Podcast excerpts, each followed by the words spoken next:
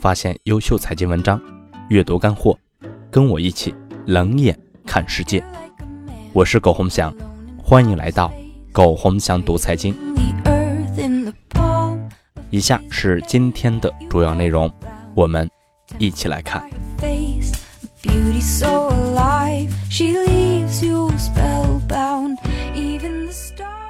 四月十九日，推荐我一个好朋友的话给大家。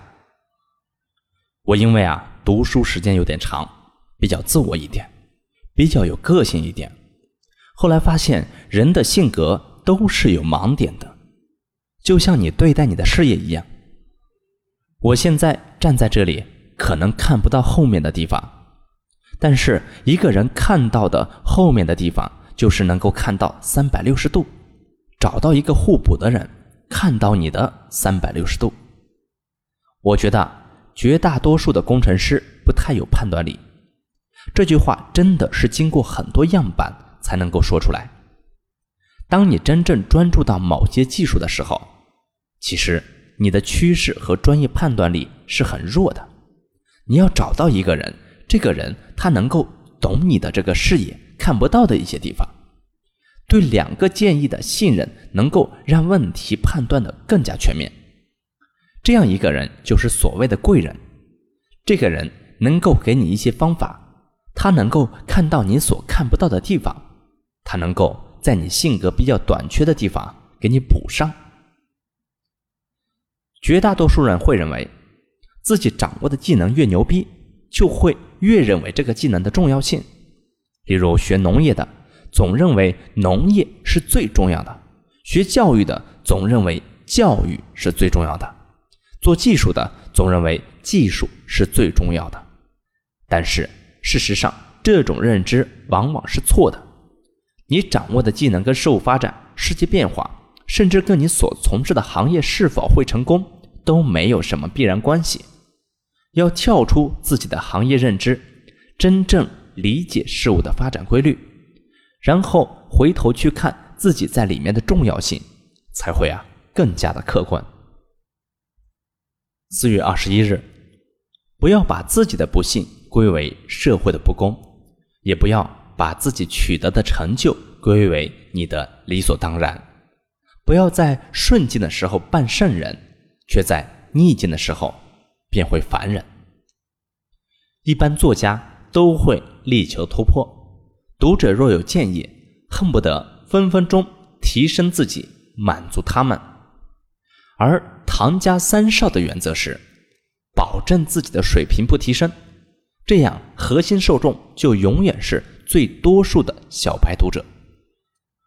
我最重要的读者一直都是八岁到二十二岁这群人，最关键的是要抓住他们。四月二十三日。这么多年，我一直告诉自己，如果自己不能在人少的时候进入，那么人多的时候就更不能去了。房地产也好，雄安也好，人多了未必能赚到什么钱，但是一定会让你死得很惨。四月二十三日，居然还有人同情祁同伟，我靠！出身底层就可以成为作恶的理由吗？就可以通过不择手段的方法进入上层后包庇亲戚强奸，反过来危害一方，成为当年自己痛恨的人吗？甚至还忘恩负义，谋杀对自己有救济之恩的同学？我靠，这些傻逼都是什么人？贫穷就是犯罪的理由了？我靠！